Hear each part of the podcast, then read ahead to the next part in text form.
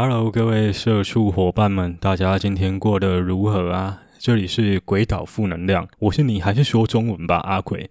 本节目希望能在十五分钟左右的时间带给你满满的鬼岛负能量。如果你已经是位负能量满载人士，期望能带给你负负得正的效果；如果你是位正能量满载的高富帅社会精英、人生胜利组，不妨听听鲁蛇的偏差思维，提升您的优越感吧。话不多说，我们开始吧。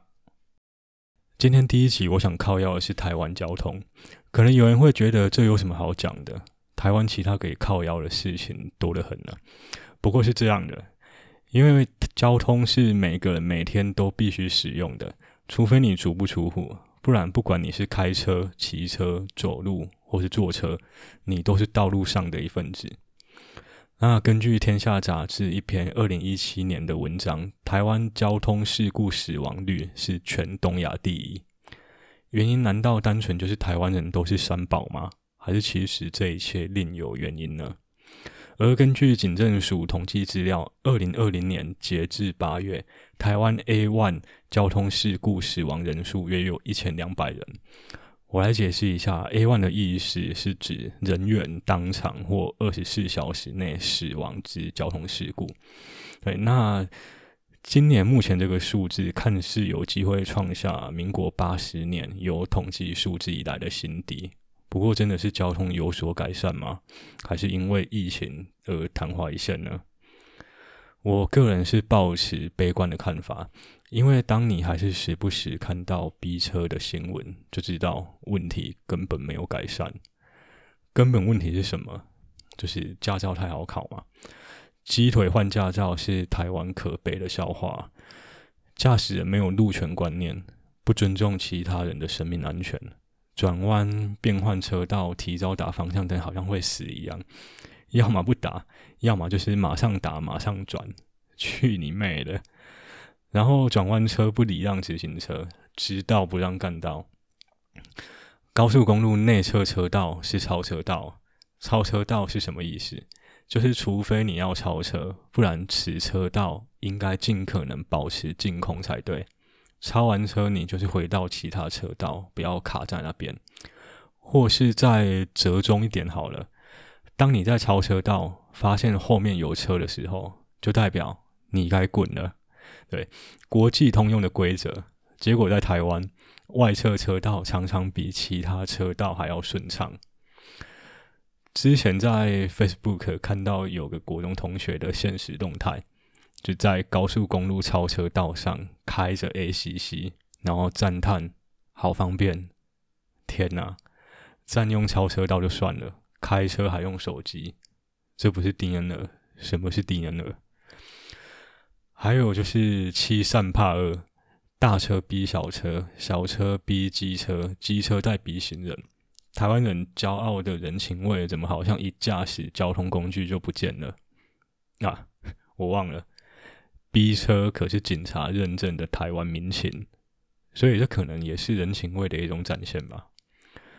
如果前阵子被逼车的不是比利时人，而是台湾人的话，我觉得应该没有新闻会报，说不定还有人会说，人家学长为了 GDP 在打拼，你让一下是会死是不是？人情味就是赞。顺带一提。台湾人的人情味只给欧美国家或是日本，可能可能还有韩国吧。对，那像其他东南亚国家，哦，抱歉，没有配额给你们。然后不适任驾驶太除机制在哪里呢？前阵子恶意冲撞重击了水产行货车被查出，车辆违规五十多笔，还能继续开上路，危害其他用路人。对。很扯吧？然后再说一个，前几年我我有一位好朋友，他的弟弟被酒驾撞死。扯的是那位驾驶早就已经是酒驾惯犯了。然后更厉害的还有，那位驾驶在 FB 发忏悔文，下面还有一堆亲朋好友留言加油，好棒的人情味啊！加油，别停了，继续喝下去，继续撞死下一个人，对吧？还有立委觉得酒驾扣照两年会侵害到酒驾者的工作权，没车去上班，真的很棒。也是啊，酒驾后没车子去上班，真是困扰。我喝完酒要开车前，怎么都没想过这个问题呢？还好有立委这么贴心的为酒驾者设想。还有违停，违罪不罚嘛，劝导不开单。有多少车祸是因为违停车辆遮蔽视线而间接导致的？就继续劝导不开单嘛，反正出事的永远不会是自己或是家人朋友。嗯，有一些人就好像腿断了一样，车子不停在店家门口就没办法下车。有一部澳洲的宣导短片，它的大意大概是：如果只将焦点放在数目字上。一般人是不会有感觉的，因为数字是抽象的，而且大家都觉得车祸这种倒霉事不会发生在自己或家人身上。那部影片是一段街头访谈，那访问者就问一个男生说：“这个城市在过去两百六十天中有两百九十一个人在道路事故中死亡，那你觉得什么样的数字是你比较可以接受的死亡数字呢？”然后那位男生大概想一下之后回答：“嗯，大概七十吧。”他心里想，就是应该算是已经降低蛮多了吧。然后接着那位访问者要男生回头，然后男生后面街道走出一群人。访问者说：“这大概就是七十人的样子。”然后当街道那一头的人逐渐朝男生靠近时，那位男生的表情开始变化，说：“天哪，他们是我的家人。”然后访问者再问。那么现在你比较可以接受的数字是多少呢？男生擦了一下眼泪说：“零，应该是零。”这就是影片的核心精神。任何一个在道路上因为车祸伤亡的人，他们都是某些人的家人，嗯，某人的先生、某人的太太。所以没有一个人的死亡不会引起一个家族的极度伤痛，而车祸明明就是一个可以有效避免的意外。只是看你政府想不想有所作为而已。考照不严谨，不适任驾驶，不想办法汰除，台湾交通永远就是旧的三宝不会走，然后新的三宝再补进来，交通永远就是这么烂。我们也不要觉得。台湾人就是没办法改啊，因为台湾就是有不遵守交通规则的劣根性啊。其实日本交通也不是因为日本人好守法，所以才好棒棒。详细的话可以 Google 日本交通战争，你就能大概知道说日本交通好绝对不是什么天生的民主性。呃，或许人家就是有民主性才能搞出交通战争这种东西啊。台湾就只会喊喊人本交通。然后要你各位遇到大车时自己退三步吧。再来啊，台湾的道路规划非常之不人性。大家开车在路上应该都会注意到，每行进一个路口，车子就不在线道内了。同一条路过了个路口，发现原本的线道突然变成了急慢车优先道。不然就是内侧车道开一开，突然变成左转专用道，逼得你不得不在双白线切换车道。我明明只是要在同一条路直行，却得这样切来切去，所以才发现，原来在台湾要直直的好好开在车道内，真的很困难。我看有很多人，他最后都是不管标线了，反正就是跨线直接开过去就对了，因为反正到下一个路口就 OK 了，就是这样。所以台湾的标线就是画好玩的，你越想遵守的开，会发现根本很难开车。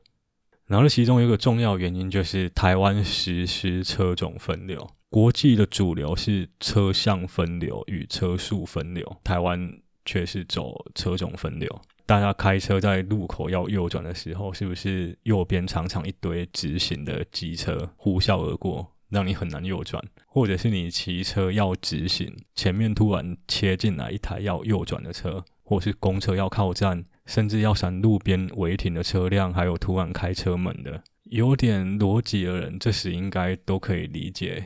机车靠右行驶一点都不安全，因为你会碰到很多来自不同车向、不同车速的车流，然后这些不同车向与车速的车流越频繁交织，其实是越容易发生车祸的。既然你没办法将汽机车百分之百分流开来，那么车向分流不是一个相对比较安全的做法吗？就左转靠左，右转靠右，直行就走中间。这样不是很直觉吗？而平面道路的最高速限其实就七十公里而已。试问今天有哪台摩托车没有办法达到这个速度？然后内侧车道进行机车的理由是什么？因为内侧车道很危险吗？那不就也很奇怪？外侧车道与内侧车道竖线都一样，仅隔着那一条白色的虚线，所以那条白色虚线就是一个魔法结界嘛，跨过去，突然内侧车道就会变成像是拉力赛的赛道那样子。而且奇妙的点还有，就是当你的车牌从白色变成黄色或红色，这个结界的效果就会突然消失，变得既安全又合法，厉害了我的国！这比《哈利波特》的九又四分之三月台还要屌啊！然后还有莫名其妙分流的路桥，有时候平面道路混流的好好的，上路桥突然就需要汽车与机车完全分开，坏。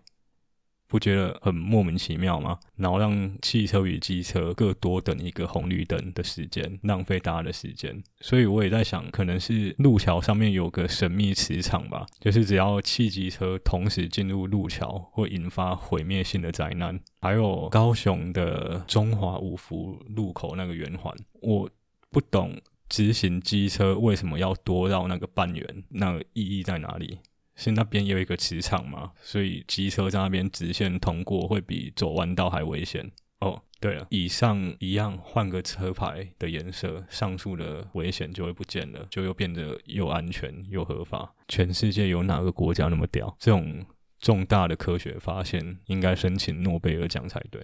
然后苏花改进行机车也是非常的。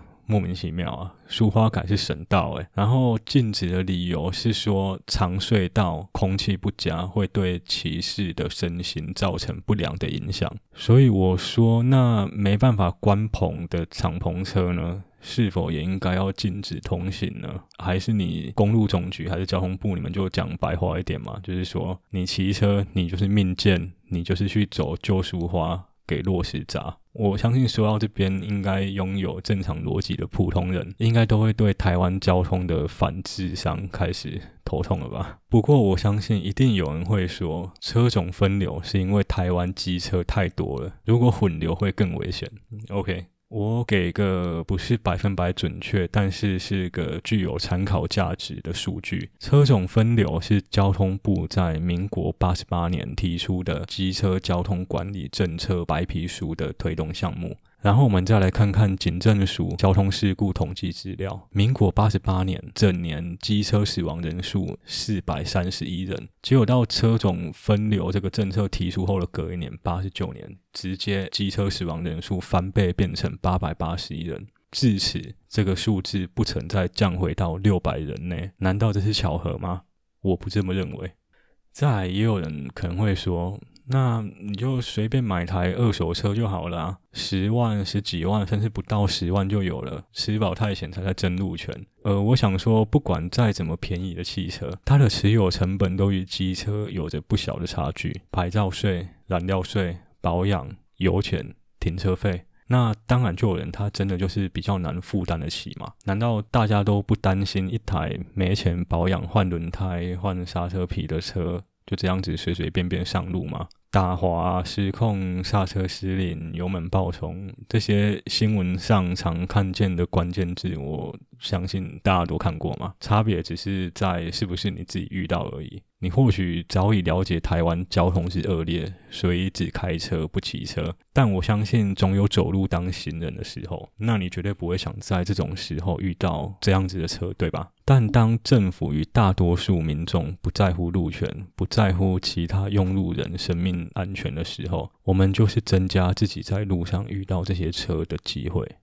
最后讲到比机车更可怜的行人，台湾人行道普遍设置不足，骑楼人行道变成车位，行人走在车道上已经是大家习惯的景色了。妈妈推着婴儿车走在车道上也是稀松平常。轮椅族没了人行道，被迫只能缓慢在车道中缓慢的行走，然后还被当成三宝。然后更可悲的是。还能看到不少地方民代把人行道缩减改成车道，还沾沾自喜，当作政绩在脸书上宣传。交通部还要你看到大车要退三步。我当然知道这种防卫心态没有错，但这就跟今天捷运上发生痴汉骚扰女生事件，捷运局拍了一部影片，要女生穿着保守，别太过暴露，避免遭到痴汉骚扰。你觉得这部影片会被嘴爆吗？已经被嘴爆对吧？OK，今天大致就讲到这边，其实还有非常多可以讲啊。像是隔热纸贴的超黑啊，然后再喊视线不良，晚上的时候看不清楚，再来开远灯之类的。还有，我其实也没有想站二轮跟四轮，因为恶劣驾驶，不管开车或是骑车，都是道路上的不定时炸弹。差别只在于汽车会比机车来说，对其他人造成的危害严重性会比较高，但最终的关键都还是人，都还是在于驾驶。所以，如果今天，有让你对于台湾交通与道路平权有多一点兴趣的话，其实可以去脸书搜寻一下第四维度，或是台湾机车路权促进会，里面可以了解到更多关于道路平权的相关知识。而他们也不只关注于机车路权，行人路权也包含在内。先进国家之所以交通会好，不是因为他们是先进国家，所以交通变好，应该反过来才对。有好的交通是迈向先进国家的条件之一，因为路权是人权的延伸。可惜在台湾还是能听到用生命捍卫路权这种反智商垃圾话。OK，如果你对今天的内容有任何想法，不管是想干掉，或是对于台湾有其他任何负能量想抒发，都欢迎来信。那我们下次有缘再见喽，拜拜。